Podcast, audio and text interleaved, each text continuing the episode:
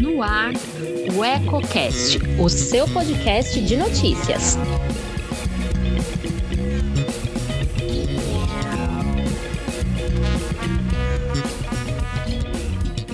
Olá, eu sou Elton Laude e começa agora mais um Politicando, que toda semana traz alguns pontos e contrapontos do meio político. Quer saber o que está dando que falar nos bastidores? Fique comigo.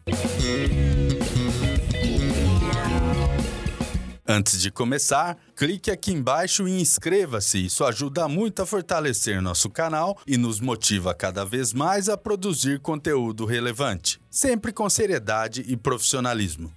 A causa animal foi um dos assuntos que mais deram o que falar na sessão da última segunda-feira da Câmara Municipal de Lençóis Paulista. Primeiro, por conta de um projeto que beneficia uma entidade que cuida de animais de rua, depois, em decorrência da exposição da reclamação de uma moradora que quer suporte do poder público para um problema que está enfrentando.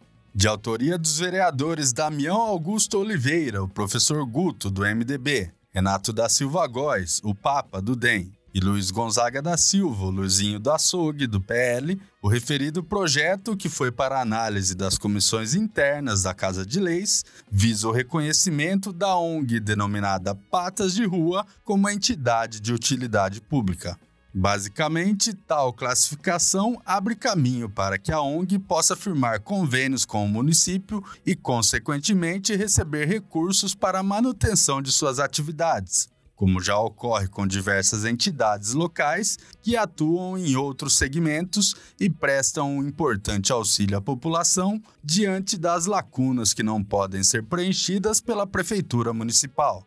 O outro assunto citado foi apresentado na tribuna pelo vereador Francisco de Assis Naves, o Chico do MDB, procurado por uma mulher que foi parar na UPA após ser atacada por um de seus cães. O segundo secretário da mesa diretora cobrou da prefeitura municipal uma solução para o caso e criticou uma lei aprovada pelos próprios vereadores. Segundo ele, a mulher não sabe o que motivou o ataque, mas teme que isso volte a ocorrer. Sem espaço adequado para manter na casa uma fêmea e três filhotes já adultos, a saída encontrada pela moradora foi procurar auxílio da Coordenadoria de Proteção Animal da Secretaria de Saúde para o acolhimento dos cães no canil municipal. Foi justamente este o motivo da polêmica.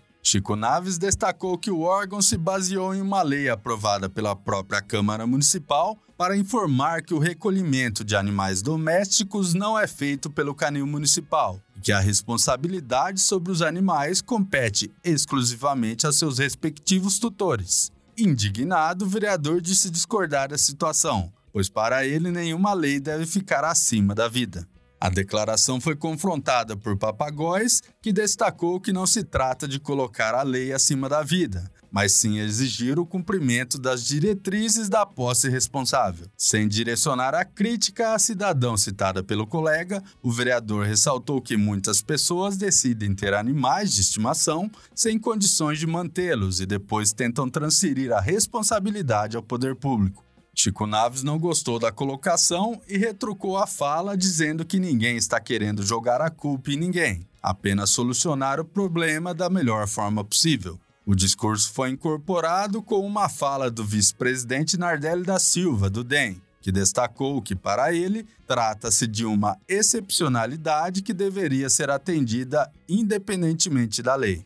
Mirna Justo, do PSDB, chegou a apresentar a lei citada por Chico Naves a Lei 5.193 de 2019 ao presidente Jucimário Cerqueira dos Santos, o Bibaia, do Podemos, para argumentar que, em seu entendimento, o ataque sofrido pela cidadã justificaria o recolhimento dos cães mediante a constatação pela própria Coordenadoria de Proteção Animal ou comprovação por meio de um registro de ocorrência policial sem citar nomes, mas dando a entender que falava de Ricardo Conte Barbeiro, secretário de Saúde, e Milena Mileski, coordenadora de proteção animal, o vereador Leonardo Henrique de Oliveira, o Dudu do Basquete, do Cidadania, chegou a dizer que interpretar a lei de forma errada era algo terrível por parte de pessoas que ocupam cargos ligados diretamente à área.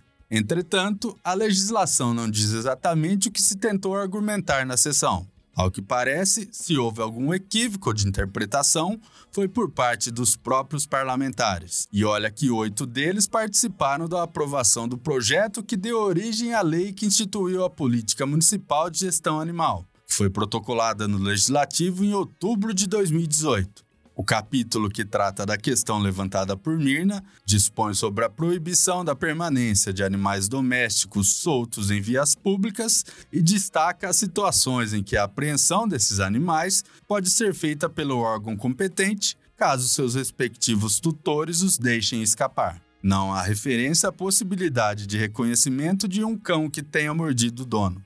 Apesar disso, para dar atenção à questão da excepcionalidade levantada por Nardelli, que também foi abordada por Dudu, a reportagem entrou em contato com Ricardo Conte Barbeiro e Milena Mileski, que afirmaram que a situação está sendo acompanhada pela Coordenadoria de Proteção Animal e refutaram que esteja havendo qualquer tipo de negligência no trabalho realizado pelo órgão. A coordenadora destacou que, após uma visita feita por uma veterinária, não foi constatado comportamento agressivo nos animais, que têm temperamento dócil. A suspeita é de que o caso isolado tenha relação com estresse, o que pode ser solucionado com algumas orientações dadas à tutora, que também foi instruída a castrar os cães, visto que apenas a mãe estaria esterilizada.